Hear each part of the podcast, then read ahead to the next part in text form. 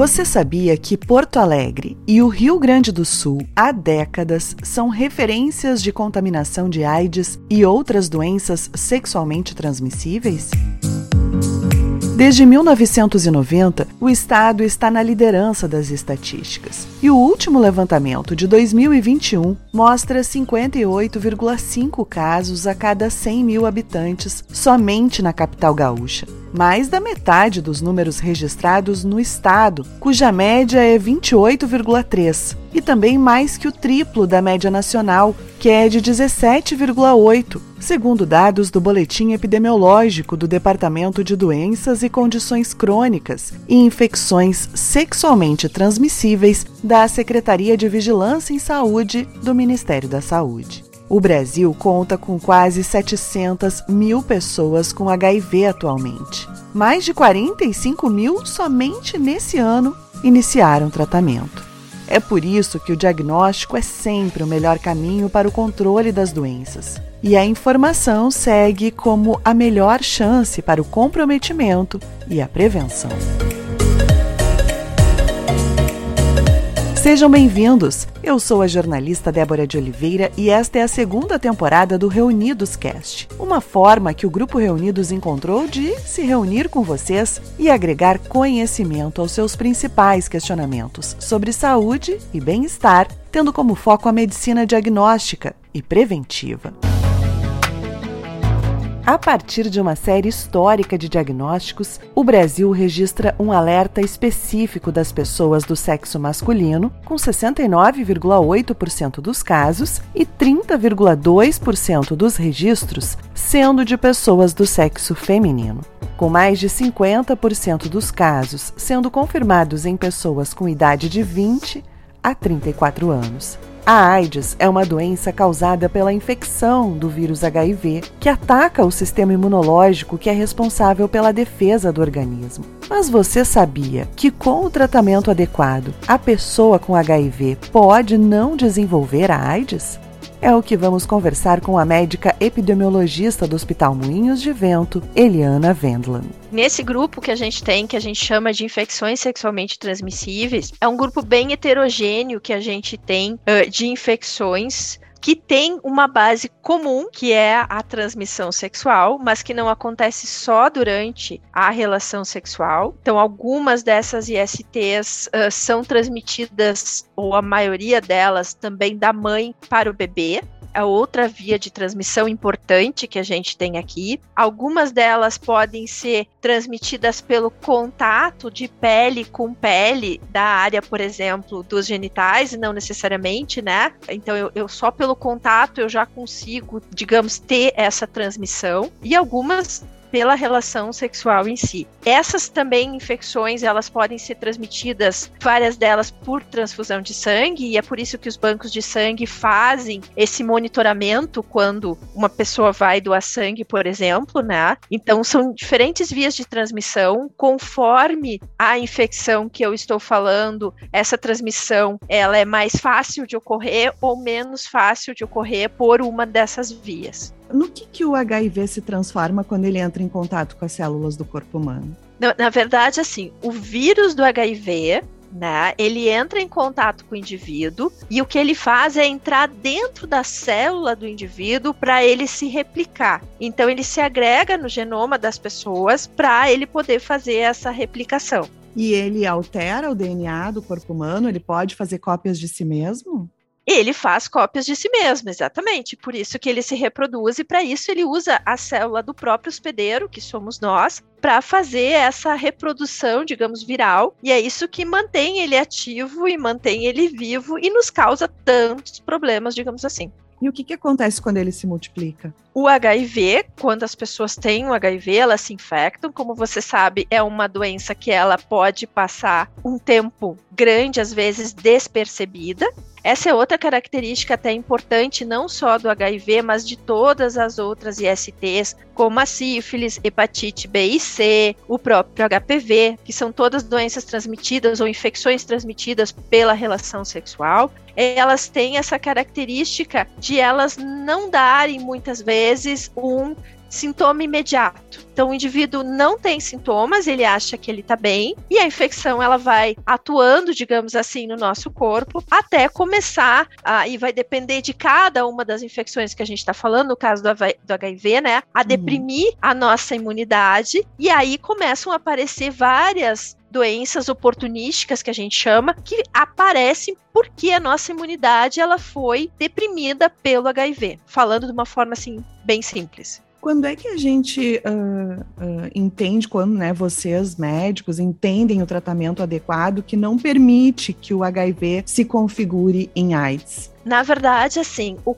as pessoas que vivem com HIV ou depois que a gente se infecta com HIV, o quanto mais precoce for iniciado o tratamento, digamos assim, melhor o curso da doença, maior a sobrevida das pessoas. Então, o quanto antes esse tratamento for feito, melhor. Por isso que a gente diz que quanto antes for feito o diagnóstico, melhor. Por quê? Inicia o tratamento mais precocemente e isso impede, então, essa depressão do nosso sistema imune e o aparecimento dessas outras várias doenças, que aí configurando, então, a AIDS, né? A síndrome da AIDS. Quais, doutora, são os mitos sobre a transmissão da doença? Porque muitas pessoas elas acreditam que possa correr pelo beijo, pela masturbação a dois, o suor, né? O uso de talheres, lençóis, piscinas. Só para a gente dar alguns exemplos aqui, né? Banheiro. Isso, tudo isso é mito, na verdade. Né? O HIV, por exemplo, falando especificamente do HIV, ele pode ser transmitido através de relações sexuais da mãe para o bebê quando não tratado, então por isso que é importante fazer os exames direitinho durante o pré-natal. Né? E também por transmissão de sangue, que ocorria antigamente no início da doença, né? Quando não se fazia esse monitoramento nos bancos de sangue. Não se pega HIV abraçando, nem beijando, nem sentando no, usando os mesmos talheres ou usando o mesmo banheiro. Tudo isso é mito, na verdade. Você falou das gestantes, né? Os números do Ministério da Saúde, eles são bem assustadores, eles mostram uma preocupação muito grande com elas. São quase 8 mil casos notificados só nesse ano, por enquanto, e com um aumento maior que 30% nos últimos 10 anos o que que acontece, né? Se a gente for falar, por exemplo, do, do HIV, a gente vê que mesmo existindo hoje em dia maneiras da gente prevenir o HIV, prevenir a transmissão, que é não só usar preservativo e fazer sexo seguro, conhecendo o status sorológico do parceiro, mas também hoje a PrEP e a PEP, né, que são a profilaxia pré-exposição ou pós-exposição. A gente ainda tem números crescentes de incidência, ou seja, aumento do número de casos, cada vez mais pessoas, principalmente nas faixas etárias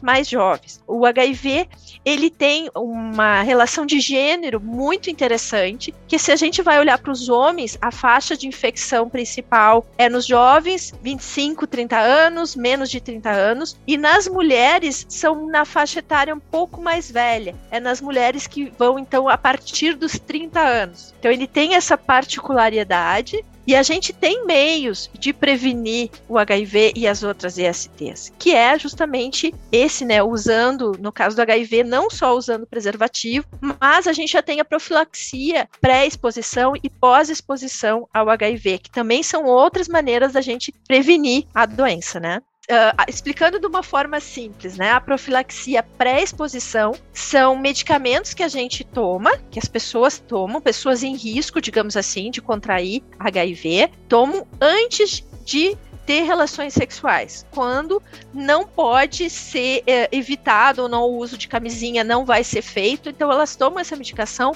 antes do uso. A profilaxia pós-exposição, como o nome já diz, são pessoas que foram expostas, digamos, ao HIV, fizeram sexo sem preservativo, com pessoas sabidamente com HIV e tomam essa medicação após, então, a relação sexual. Então, são, são drogas que são usadas hoje em dia, estão disponíveis no sistema público de saúde para fazer essa prevenção e profilaxia, né? Se nós falarmos do constrangimento, da vergonha, né, a gente poderia até diminuir essas estatísticas, né? Muitas pessoas, elas por muito tempo silenciam, tanto quanto a doença silenciosa para se manifestar, né? As pessoas também silenciam quando sentem algum desconforto, e esse constrangimento acaba aumentando as estatísticas, né, doutora?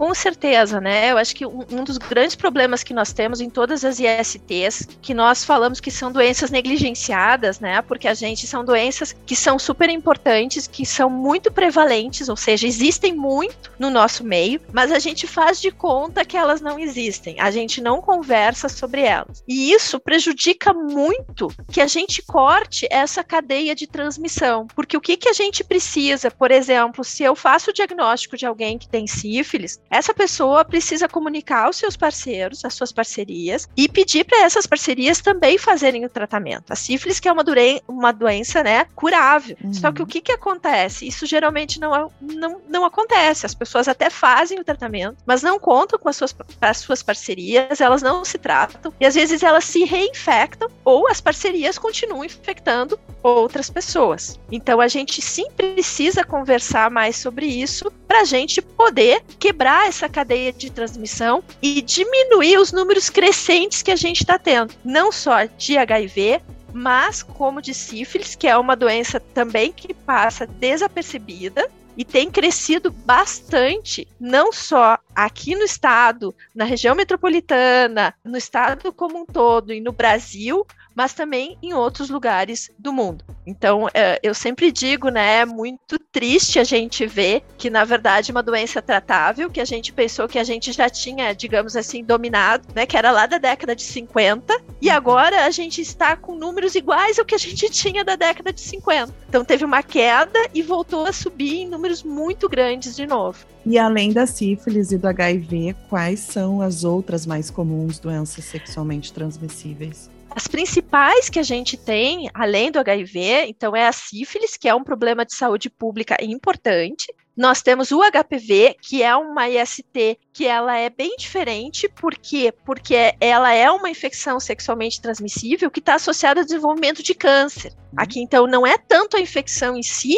mas é o câncer que ela vai uh, levar, né, gerar que é o problema que a gente tem. Então, a gente prevenindo, na verdade, o HPV, que é uma IST, a gente vai estar tá prevenindo o câncer. Depois, a gente tem as hepatites, hepatite B e hepatite C. Ambas também podem ser hoje em dia prevenidas, né? A, a hepatite B existe a vacina, a hepatite C existe tratamento que são doenças também que infecções que se não tratadas e não manejadas de forma adequada também vão acabar e podem levando à insuficiência hepática e ao desenvolvimento de câncer de fígado, por exemplo, além de outras mais antigas que estão infelizmente voltando à moda, como a própria gonorreia, que hoje em dia a gente, o grande problema é que ela é resistente a antibióticos. Então existem lugares do planeta onde não existe mais nenhum tratamento, onde todas as cepas são resistentes. Então é, nós não temos o que fazer.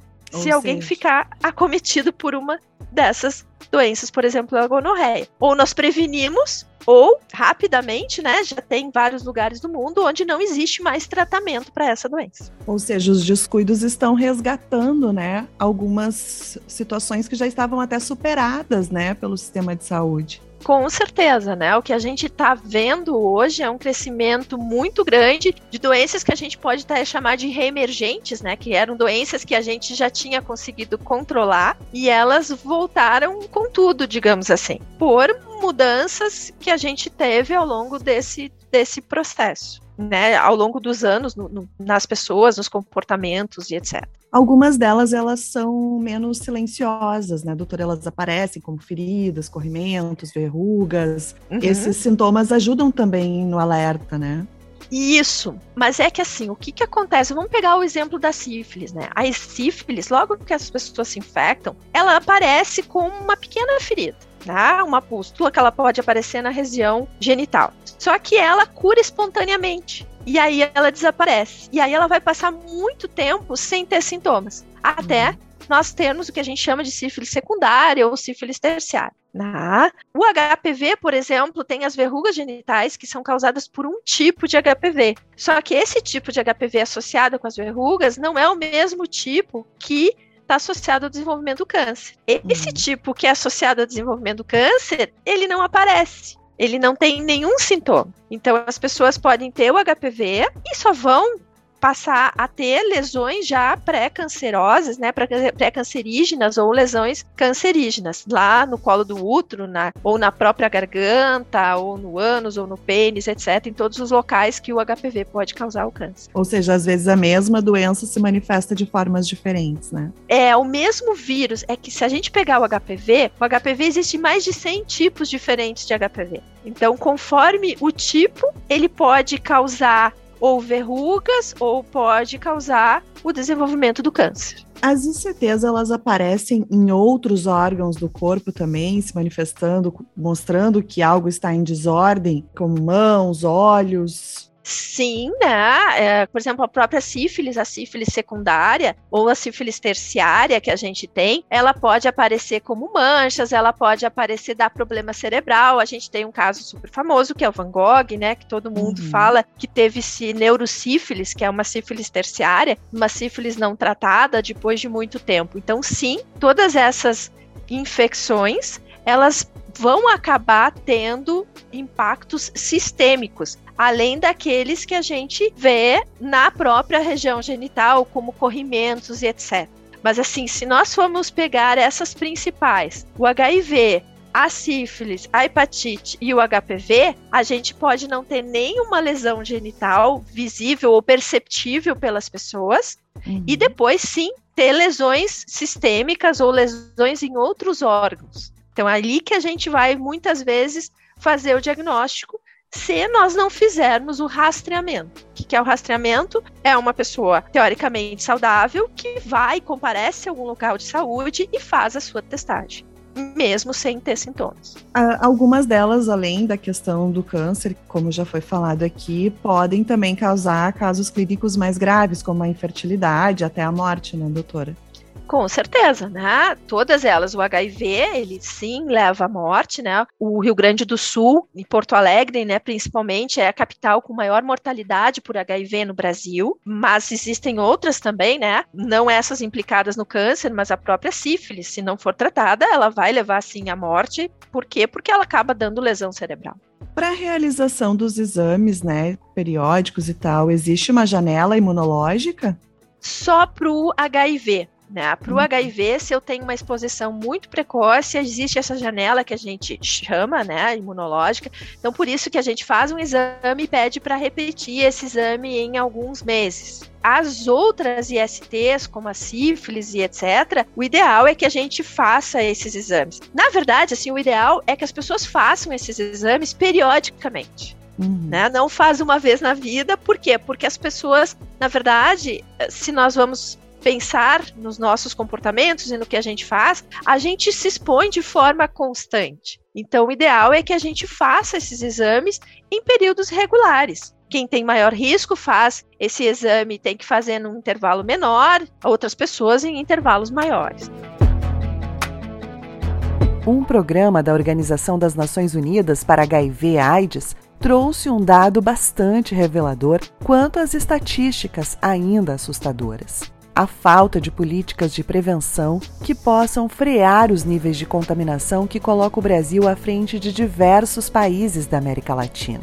E a pandemia agravou esses dados. Um, pelo adiamento dos exames de rotina, dois, pela falta de debate sobre educação sexual com jovens, e três, pelas desigualdades estruturais e a falta de mapeamento dos locais mais atingidos, além dos motivos. A doutora Eliana, inclusive, lidera o projeto Atitude, um estudo que visa mapear a contaminação no Rio Grande do Sul através do comportamento das práticas e dos cuidados da população. É muito importante, nós estamos com um estudo agora no campo, que a gente diz aqui no estado do Rio Grande do Sul. Por exemplo, um estudo que chama Atitude, que é um estudo que vai na casa das pessoas. Vão ser 8 mil pessoas que vão participar, né? Que nós vamos convidar em cidades que foram sorteadas, capital e interior, para a gente olhar exatamente isso. Quais são os comportamentos associados à presença dessas ISTs e olhar um pouquinho também para a prevalência, porque o que, que acontece? Como o Rio Grande do Sul está sempre no topo, nós estamos, temos uma hipótese de que aqui no Rio Grande do Sul a gente já tenha uma infecção por HIV que a gente chama de generalizada, que não é mais uma infecção localizada. A afecção por HIV, por exemplo, ela pode ser uma epidemia de HIV, na verdade, melhor falando. Ela é uma epidemia que ela pode ser considerada localizada, quando ela é localizada em alguns grupos específicos, né? Algumas populações específicas, como profissionais do sexo, homens que fazem sexo com homens, etc. Não é que as outras pessoas não tenham, por favor, não me uhum. entendam mal. Todo mundo pode ter e todo, todas as pessoas têm. Mas quando ela tem uma certa proporção, a gente diz que ela é mais focalizada nesses grupos. Só que aqui no estado, a gente acredita que essa epidemia, ela já pode ser o que a gente chama de uma epidemia generalizada. Ou seja, a gente tem um número que a gente já disse que não é mais só nesses grupos, mas na população como um todo. É, os mais vulneráveis ainda estão predominantemente nas estatísticas como o topo, né? Sim, mas, mas como eu te disse, né? Justamente uhum. esse estudo a gente está olhando porque a gente tem essa hipótese que o, o estado do Rio Grande do Sul e talvez Porto Alegre já seja diferente. A gente já tenha essa epidemia de uma forma generalizada na população e não mais concentrada em certos grupos populacionais. Como vimos nesse episódio, algumas DSTs têm cura, outras têm tratamento. Algumas permanecem assintomáticas e por isso a importância dos exames de rotina nos check-ups anuais ou mesmo durante um comportamento de risco, como as relações sem proteção ou um ferimento com algum objeto cortante ou perfurante. Exames que são solicitados pelos ginecologistas, no caso das mulheres, e urologistas, que cuidam da saúde masculina. Como nos explica o biólogo Luciano Santos, coordenador técnico do Grupo Reunidos. Exames todos eles que são realizados para não só para doenças transmissíveis, né, é, varia de 15 a 30 dias, dependendo do, alvo que a gente está falando, se é um vírus, se é uma bactéria, uh, um parasita, porque precisa primeiro que os testes detectem o antígeno, que é o corpo estranho, o organismo, e logo em seguida a resposta do nosso organismo, que são os anticorpos. E aí eles variam de 15 a 30 dias, alguns casos pode ser um pouco mais, porque depende da, de como cada indivíduo reage com o seu sistema imunológico e também do teste empregado, porque metodologias e sensibilidades elas influenciam. Uhum. Né? O quanto melhor for o teste, mais sensível ele vai conseguir detectar antes a doença do que um teste com menor sensibilidade, como os testes rápidos, por exemplo. Teste molecular é padrão ouro, já vai detectar o, a doença em si, porque ele detecta o antígeno. Então, em, nos primeiros sete dias, um teste molecular já detecta a doença. A partir desse período, vem os anticorpos. E, e, quais são os exames de gama laboratorial que estão inclusos nessa necessidade? Olha, o, o, o teste assim para check-up, é, testes para HIV, para hepatites, a hepatite C, a hepatite B. A hepatite C, não só a detecção da doença em si, mas também existem outros para aqueles pacientes que são já positivos. Tá? Eles fazem acompanhamento por carga viral da hepatite C, um teste molecular, para verificar como que está o tratamento desse do vírus também pode ser feito um teste de genotipagem do vírus da hepatite C. Ela é dividida em três subtipos. E aí, quando, o tipo 1 é o, o que, que vai tratar isso? É o tempo em que o, o tratamento será realizado. O tipo 1 é o mais agressivo, né? O, daí tem o, o tipo 2 e o 3 são os menos agressivos, então o tratamento é, é com menor tempo. Uh, Para hepatite B, nós temos o, o anti-HBS-AG, que ele detecta a doença em si, detecta o antígeno. Os testes de anti-HBC, que podem ser dos tipos IgG ou IgM, que são os anticorpos. E também nós temos o anti-HBS, que é o que, para as pessoas que tomaram a vacina, um teste reagente para anti-HBS, ele vai colocar o quanto de imunidade nós temos. Né? Então, após tomar as três doses de vacina, se faz o teste de anti-HBS e ele precisa estar reagente. O que parece assim assustar, não, mas reagente não é a doença, não. O anti-HBS ele vai dizer se tu já tem a imunidade. O que vai falar sobre a doença é o anti-HBC total ou IgG e IgM e o anti-HBS-AG. E também testes moleculares para todos os tipos de hepatite também já tem disponíveis no mercado para realização. É, as metodologias que nós temos para diagnóstico são os testes de imunoensaio enzimático e os testes moleculares. O teste de imunoensaio ele vai detectar os anticorpos ou o antígeno também. O teste molecular ele é voltado para a detecção de antígeno, da presença da doença. São bem mais sensíveis, porém, o que é mais utilizado e empregado ainda são os testes de imunoensaio, devido ao um, custo ser um pouco mais acessível, até para não só para a realização do exame, mas até para que os laboratórios disponibilizem para a população esse tipo de exame. Né? Então, um teste imuno, imunoensaio enzimático para os anticorpos é o que vai, que vai depender da janela imunológica. Então, não adianta um teste não reagente em início de um paciente que tenha sintomas, não significa que ele não tenha a doença. Uhum. Porque ele pode ter feito dentro daquele período que o sistema imune não começou a se defender. Né? Então, pacientes com sintomas, um anticorpo não reagente, não significa que ele não tenha a doença. O que vai determinar sim ou não é a presença do antígeno, né? que ele pode ser por testes de imunoensaio enzimático ou testes moleculares. E existe algum teste rápido para detecção? Existem sim testes rápidos para detecção de HIV, hepatites do tipo B, tipo C, porém é uma, tem uma limitação porque eles não são indicados para diagnóstico. O teste rápido, ele, apesar de ser um teste eh, de imunoensaio enzimático, ele não é um teste que tem uma sensibilidade muito precisa. Ele é utilizado mais em hospitais e postos de saúde como uma triagem inicial do paciente que chega para ser atendido, ou para campanhas que secretarias de saúde fazem, né, com, né, em períodos de festa, com deixam ali um, uma unidade móvel para fazer o teste, porque ele não é indicado para diagnóstico. O diagnóstico ele tem que ser feito em, com testes uh, mais sensíveis, sejam, sejam testes enzimáticos ou testes moleculares. O HIV, por exemplo, ele tem uma legislação específica que nenhum laboratório pode comercializar ou utilizar o teste rápido para fins de diagnóstico é, ele é necessário que tenham pelo menos dois resultados positivos por metodologias diferentes para que tu possa dar um diagnóstico de HIV positivo. Ou seja, eu preciso fazer um primeiro teste, ele, ele, ele deu positivo, eu vou pegar aquela amostra, repetir por outra metodologia, confirmando positivo na outra metodologia, pode liberar o resultado. Se uma metodologia não fechar com o resultado da outra, tiver uma discordância, um reagente fraco, um positivo fraco e o outro não der negativo, eu preciso confirmar isso com uma nova amostra de 20 a 30 dias depois da primeira coleta, se der negativo nas duas, nos dois testes, ok, pode liberar. Se der positivo nos dois testes, ok, pode liberar. Se persistir o teste após esses 30 dias com uma nova amostra e ainda continuar não fechando os dois resultados, tem que confirmar por um teste molecular. Né? E em crianças menores de 18 meses, uh, testes de imunoensaio enzimático não são uh, recomendados, porque em um caso de mãe HIV positivo, os anticorpos maternos podem permanecer até os 18 meses. Então, uhum. se vem uma criança no laboratório para fazer um teste de HIV, nós precisamos indicar que seja feito o teste molecular, porque a legislação da, do HIV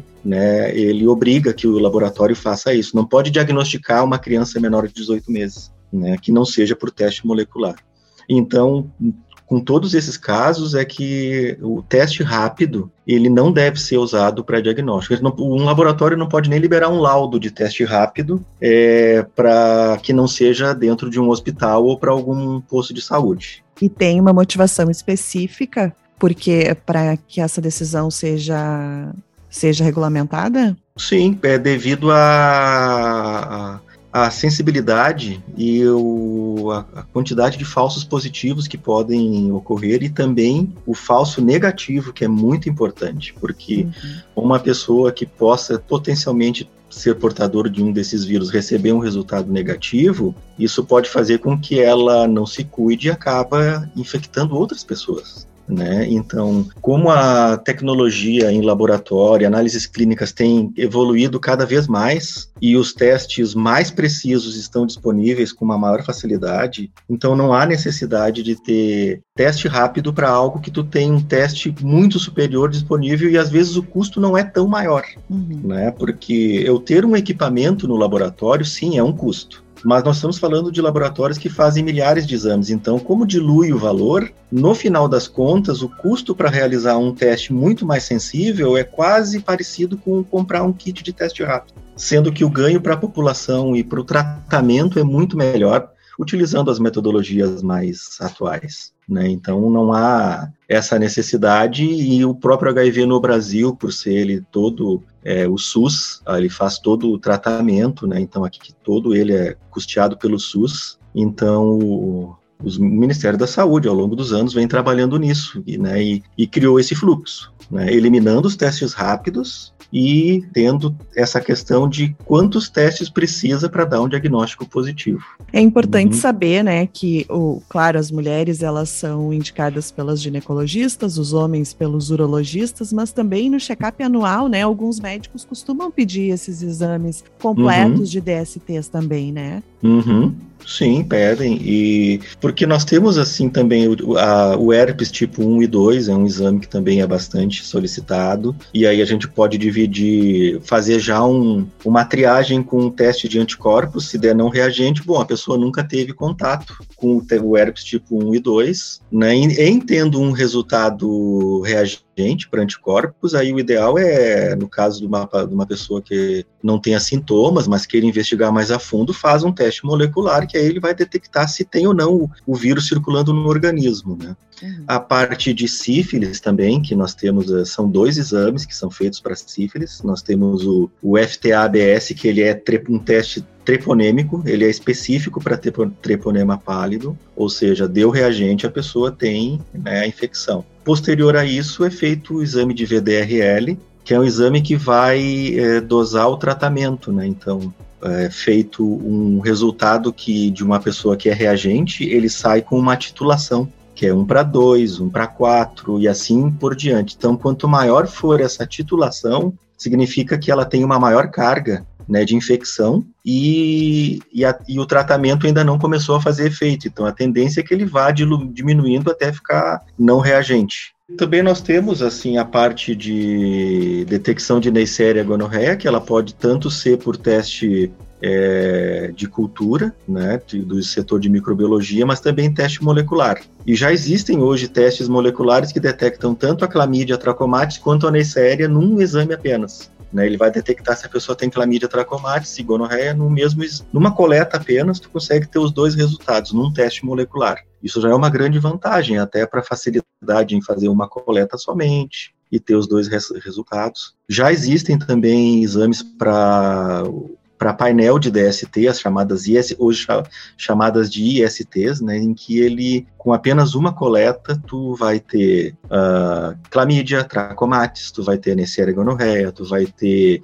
uh, os micoplasmas, ureaplasma, todo, toda uma série de resultados num exame apenas. Né, por um teste molecular, o que é a sensibilidade, assim, sendo negativo, não tem nenhum daqueles tipos de vírus, nenhum daqueles, da, daquelas bactérias o mais importante é fazer os check-ups, fazer exames de rotina e prestar Sim. atenção em qualquer alteração no seu próprio corpo, né? Exatamente, porque muitas dessa, dessas doenças elas são silenciosas. A pessoa assintomática não significa que não tenha nenhuma dessas doenças. Nós aprendemos muito disso com o Covid agora. O que aconteceu é que a questão antígeno-anticorpo, isso ficou muito uh, a população em geral discutindo e descobrindo o que é antígeno e anticorpo, né? Uh, quer saber, porque como surgiu uma doença, não sabia como detectar, os testes eles estavam conforme a infecção foi evoluindo, se desenvolvendo qual é o tipo de teste para detecção, começou com anticorpo, foi para antígeno, terminou em exame molecular. Então, essa questão,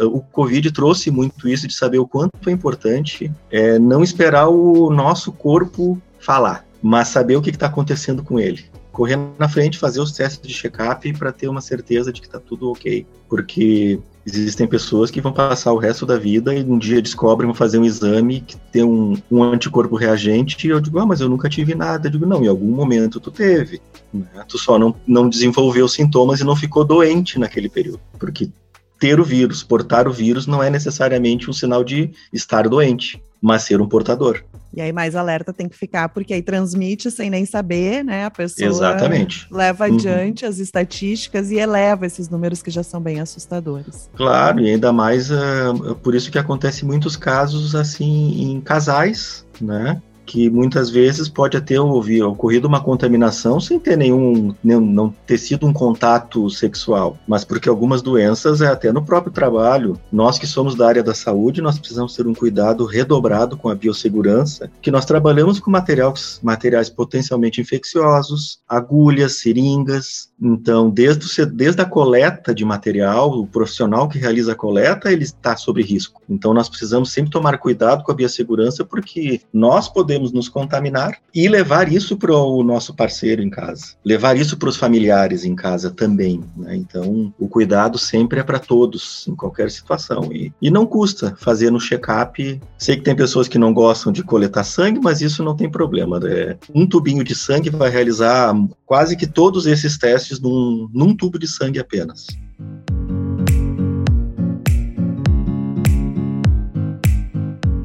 Muito obrigado ao Luciano e também à médica epidemiologista doutora Eliana Wendland por compartilharem com a gente esse alerta de cuidado que pode levar à cura ou a um tratamento digno para os pacientes. Não esqueça que as doenças sexualmente transmissíveis não são adquiridas apenas através de relação sexual. A atenção e o cuidado podem agilizar o tratamento, evitar o agravamento da doença e, em caso de soropositivos, aumentar a expectativa de vida. O Reunidos Cast tem justamente esse propósito: debater sobre saúde e prevenção. Muito obrigada por se reunir com a gente hoje.